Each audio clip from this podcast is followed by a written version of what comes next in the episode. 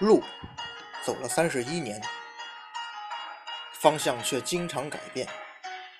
头发不再全是黑色，内心却仍是匆匆那年。酒四十八度，可每句醉话都是肺腑之言。迷雾真真假假，全任凭后人笑谈。历史上下千年，今日也只是明日的昨天。二零一六，生活虽然依旧苟且，但是你别忘了，生命还有诗和远方。让咱们一起聊聊历史的迷雾吧。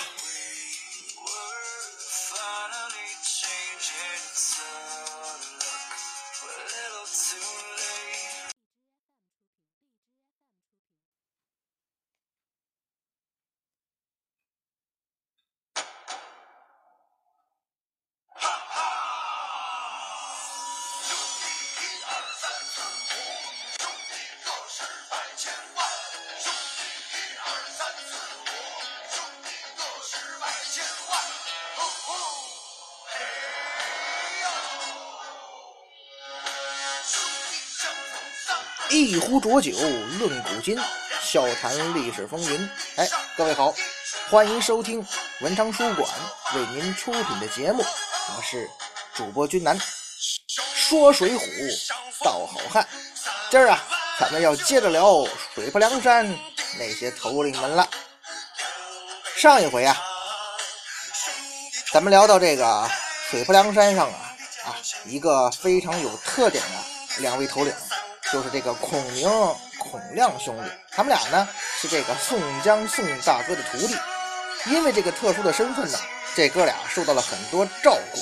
但是咱们也分析了，这孔家兄弟呀，不管是这个武艺，还是说做事的能力，实在是属于烂泥扶不上墙的类型啊。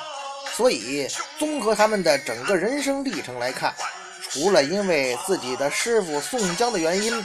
在山寨之上，多少受了些照顾之外，这哥俩呀，实在是没有什么可以令人称道的功绩，自然以英雄好汉的称谓也就相去甚远了。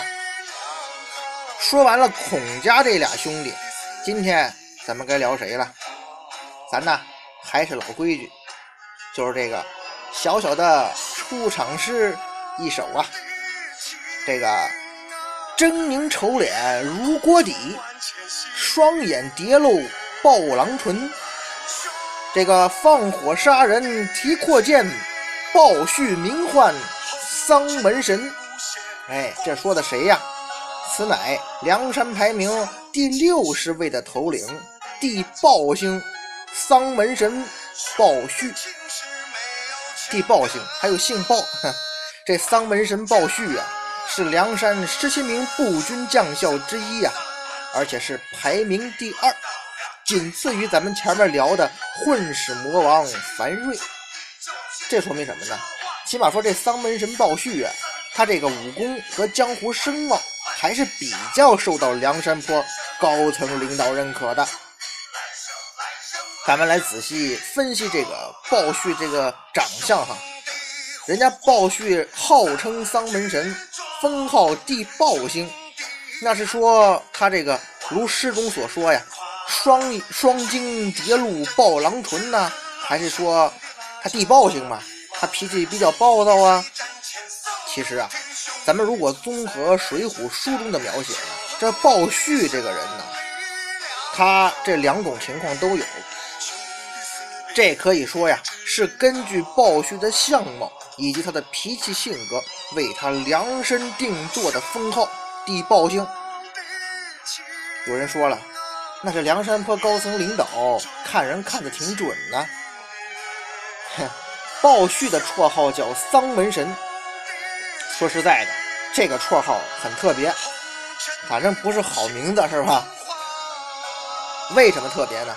我估摸着在咱们中国吧，不管是南方北方，这丧门神。指的恐怕都是会给人带来晦气、带来不吉利、带来不吉祥的东西吧。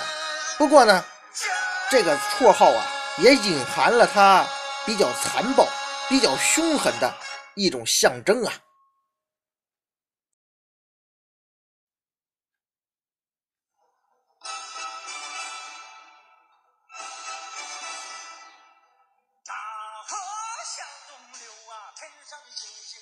反正啊，不管怎么说，哎，不管是哪位哈，您要是顶着一丧门神的绰号，那在江湖上那注定是不受欢迎啊。不管是在上梁山之前的江湖上，还是在上梁山之后，你这名字他都不吉利。不过呀，这丧门神鲍旭啊，他遇到了贵人，他的贵人呢就是黑旋风李逵。鲍旭在遇到李逵之后啊，他的命运发生了巨大的改变。虽然那就像咱们前面讲了嘛，你顶着这个绰号啊。依旧是不被江湖上的人所喜爱、所接受。但是呢，这位鲍旭啊，他这个残暴又好杀的爱好或者说个性吧，总算是找到了发挥的地方。咱们看书中啊，丧门神鲍旭是在第六十七回出现的。他是怎么进入到咱们读者的视野中来的呢？哎，说起来呀，有点可笑。他这个丧门神，这个江湖上人人唯恐避之不及的角色，由这个江湖上人人都不愿意理睬的没面目交挺，介绍给了梁山上也是很多人都不愿意搭理他的那位黑旋风李逵。得，就这么着，这哥仨，这个人缘极其不好的哥仨，他就这么凑到一起了。哎怎么能这么说人家鲍旭这些人呢？不过呀，俗话讲，林子大了，什么鸟都有。这三位他不受待见的人凑到一块儿，真不知道会发生什么离奇的事儿呢。其实啊，人家丧门神鲍旭这个人呐，他不简单。这个书中写呢，鲍旭啊。是占据了枯树山，网罗了五七百名小喽了，拥有啊两三百匹好马，这家底那是相当不错了。虽然说不能跟梁山这样的大公司相比，包括二龙山这样的二流帮派也比不了，但是你起码比那些什么桃花山、白虎山可要强多了吧？而且呢，不但家底比这些人要强。主要是人这枯树山这当家人鲍旭他也厉害呀。鲍旭，丧门神，平时啊没有别的爱好，唯一的爱好呢，那就是杀人，kill every。他是一个杀人的恶魔呀。咱们说呀，咱们前面无数次强调，甭管怎么着，爱杀人这个爱好他是不对的，也不好。您不要说在平常百姓眼里让人害怕，您要是真是这种人，你就是久混江湖的江湖人士，也会对你心生忌惮的。毕竟江湖人那可不都是以杀人为生、以杀人为乐的呀。跑江湖嘛，在江湖上混，能不杀人就把这件事摆平，那才叫真本事。兵法上有句话吗？不战而屈人之兵，动不动你就来个打打杀杀的，你只是混江湖的低级水平，上不得大台面呢。不过呀，有时候这江湖大佬，您要真是碰到鲍旭这种愣头青，也是无可奈何。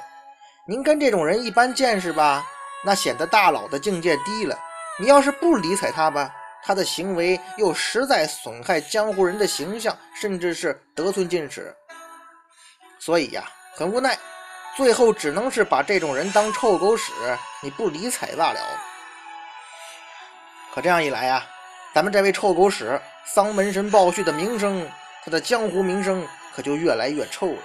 混了许久啊，居然是没有人跟他搭档。哎，大家发现没？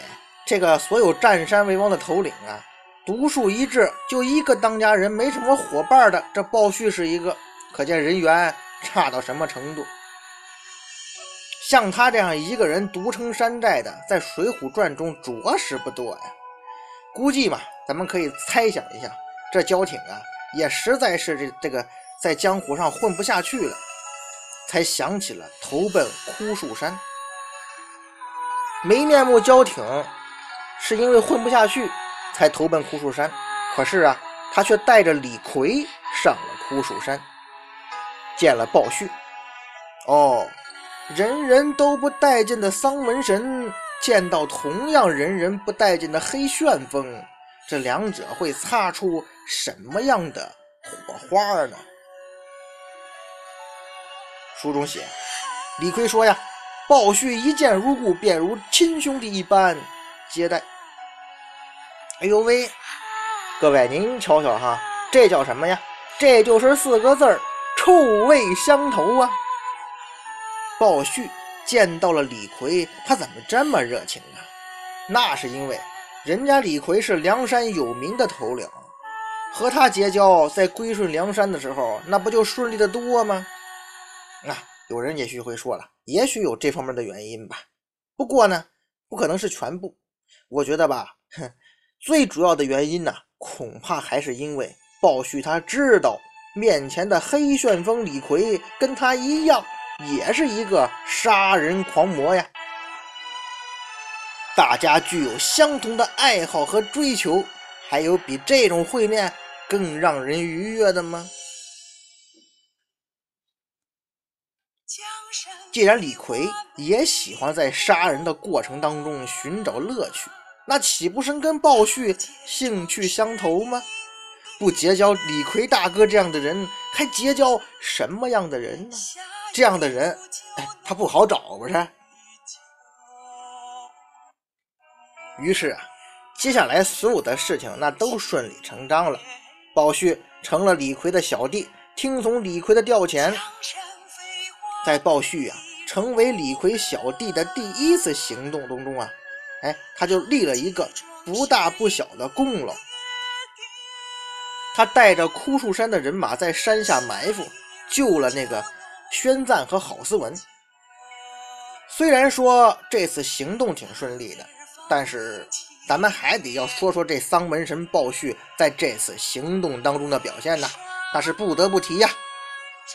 毕竟啊，梁山上头领太多，作为一名地煞星。配角中的配角，他的表现机会很少，而这为数不多的上镜机会，咱们可不能轻易的给人丧门神抹杀了呀。书中写，丧门神鲍旭向前把偏将手起剑落，砍下马来呀。呵，这就是人丧门神鲍旭的一个亮相，这次亮相真的很漂亮。当然。咱不排除啊，可能他砍死那个偏将武功实在一般，并不能体现出这鲍旭的武功水平高低与否。但是各位，就他鲍旭这杀人的这股干脆利索劲儿，和对战厮杀的时候那种娴熟啊，上去就砍死。您说他这种对生命的漠视，也不得不给人留下深刻印象吧？在这儿啊。咱们有必要说一下这位丧门神用的兵器。鲍旭他用的是一柄重剑，也就是阔剑。在咱们现代人熟知的古代兵器当中啊，这种重剑用这种重剑的这个兵器的人呐，其实不多见。一些有力气的战将呢，如果选择比较重的兵器啊，你比方说会选择这个锤呀、斧啊、棍呐这些。而使用剑的呢，在咱们印象中往往走的是轻灵而飘逸的路线，使用重剑的人是很少见的。倒是在这个古代西方的战场之上呢，经常能见到重剑这种武器，而且呢，重剑在西方啊是军队的制式武器，哎，是普遍装备的。于是乎啊。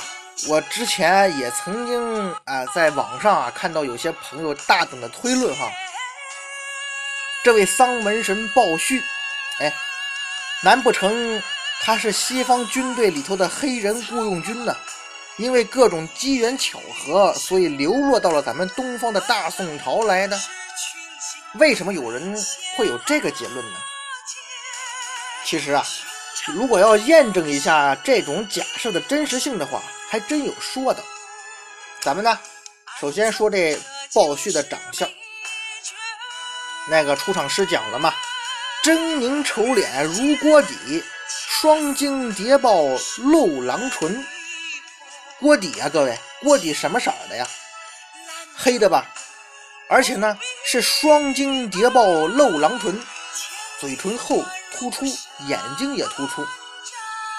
得了，哎，您说这不就是一活脱脱的相貌丑陋的黑人吗？另外，这位丧门神他杀起这中原汉人起来，他没有一点心理负担呢，也难怪有人会说他是从西方流入到中国来的。当然了，毕竟这两年嘛，这个穿越的电视剧啊、小说呀实在太多了，有这种影响呢，也不没什么奇怪的。不过要是真的细细按这么一想吧。他倒是真有几分道理啊！不知道哪位朋友有兴趣的话，可以专门给这位鲍旭做一个课题，做一个研究啊！那就不是咱们这种小节目能承担得了了。期待您的成就啊！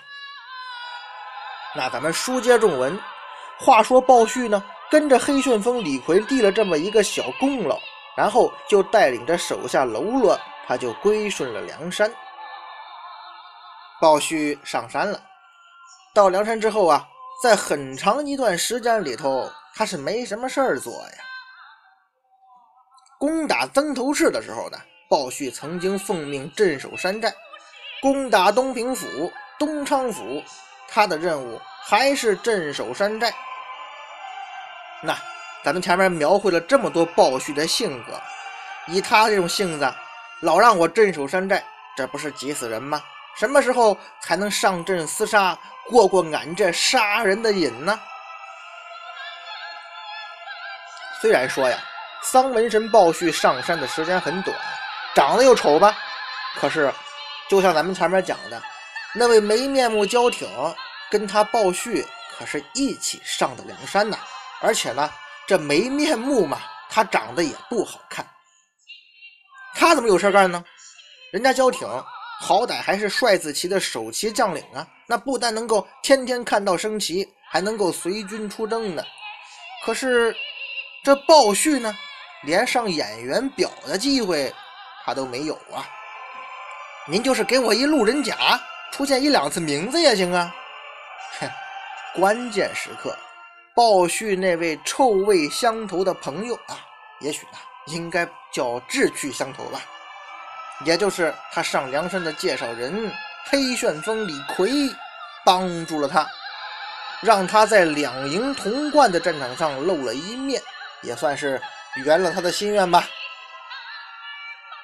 可是谁知道从此之后啊，他居然就成了李逵的副将，整日追随在李逵的身后了，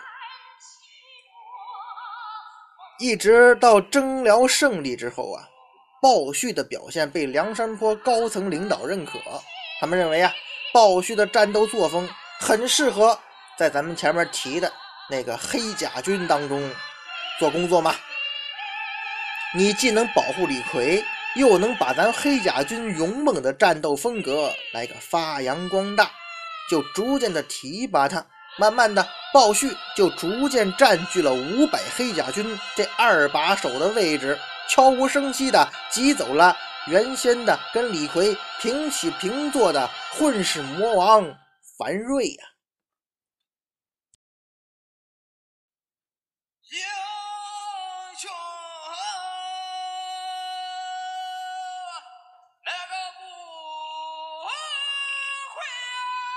再后来呀，鲍旭在黑甲军干的还是不错的，那。在李逵的身边也算是尽职尽责，着实的立下了很多的功劳。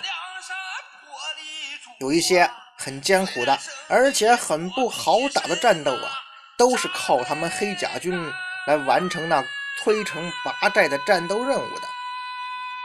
这样一来，鲍旭也成了梁山泊高层领导干部重点考察的对象。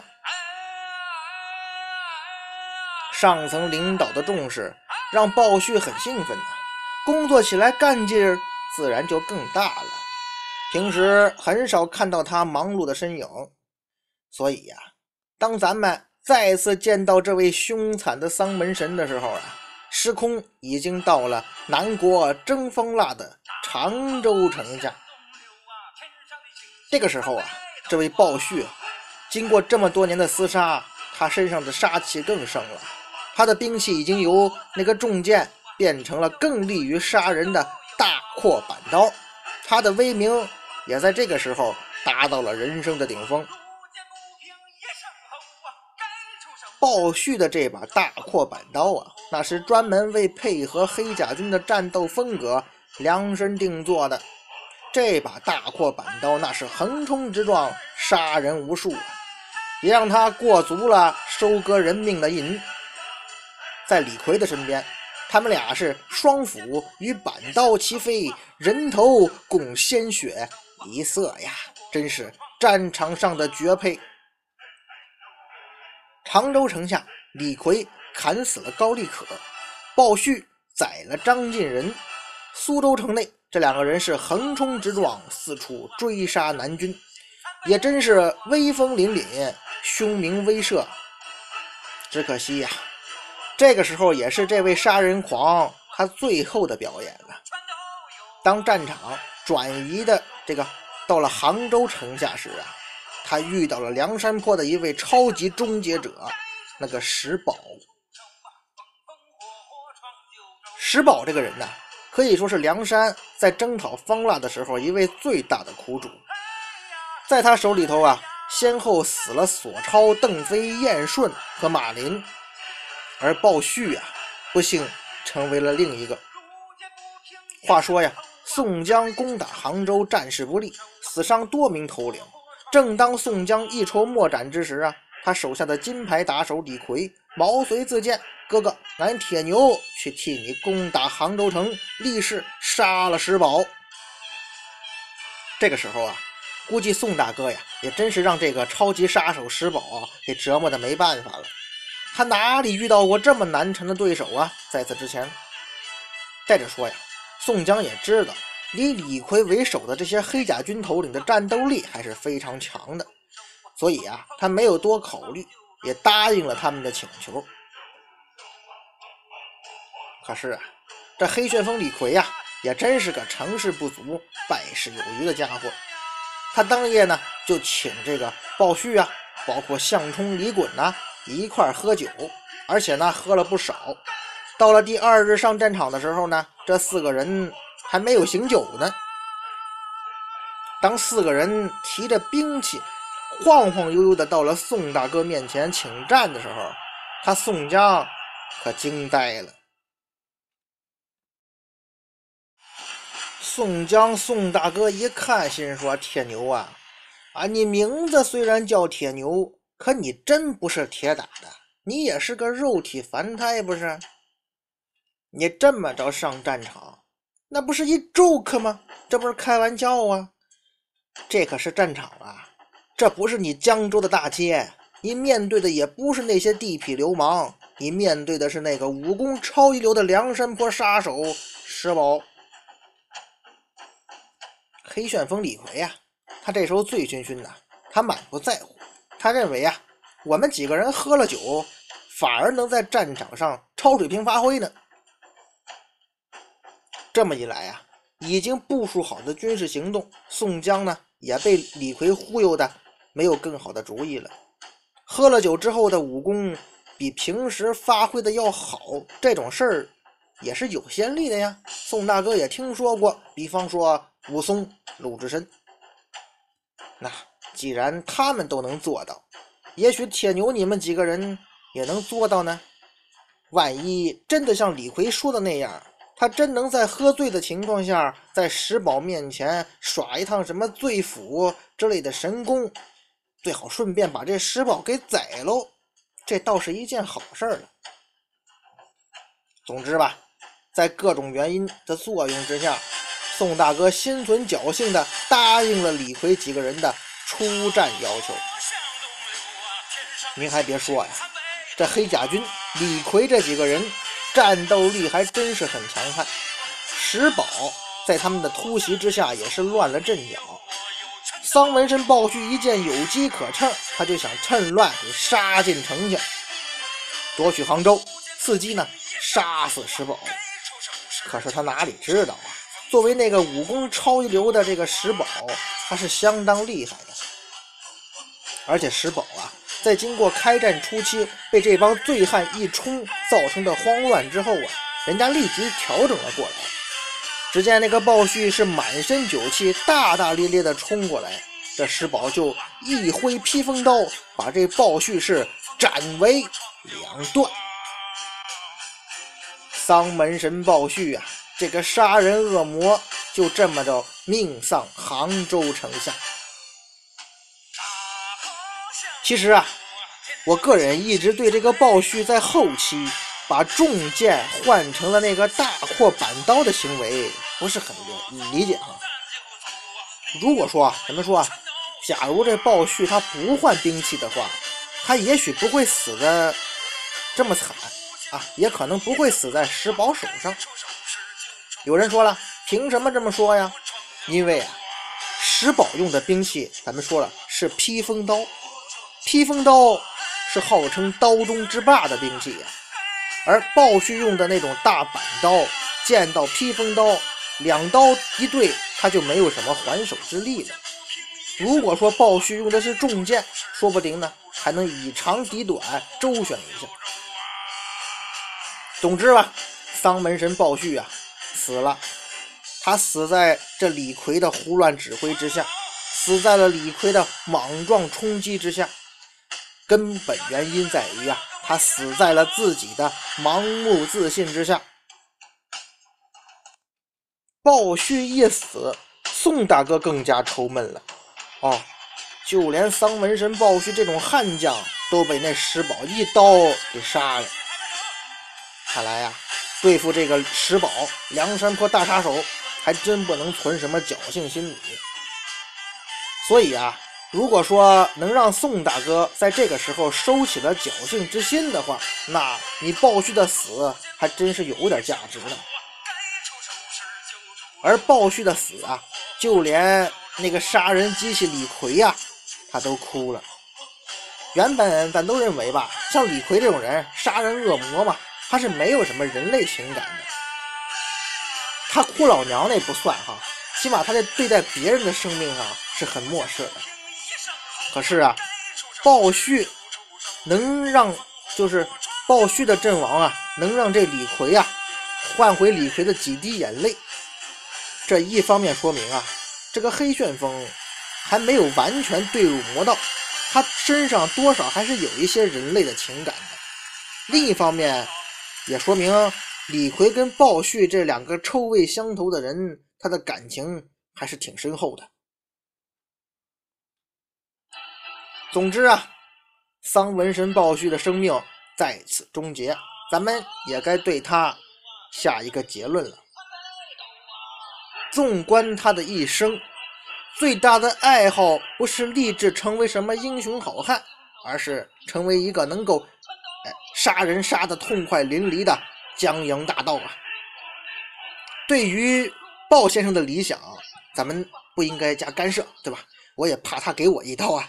哎毕竟呢，在这个黑道江湖上混，你要是想做一个好人，想做一个咱们普通人心目中那种英雄好汉，难度其实是非常大的。既然如此啊，鲍先生，您就继续做你的杀人杀的痛快的江湖大盗吧。呃，至于这个什么英雄好汉这种评选，咱还是绕开它，咱们接着往前说吧。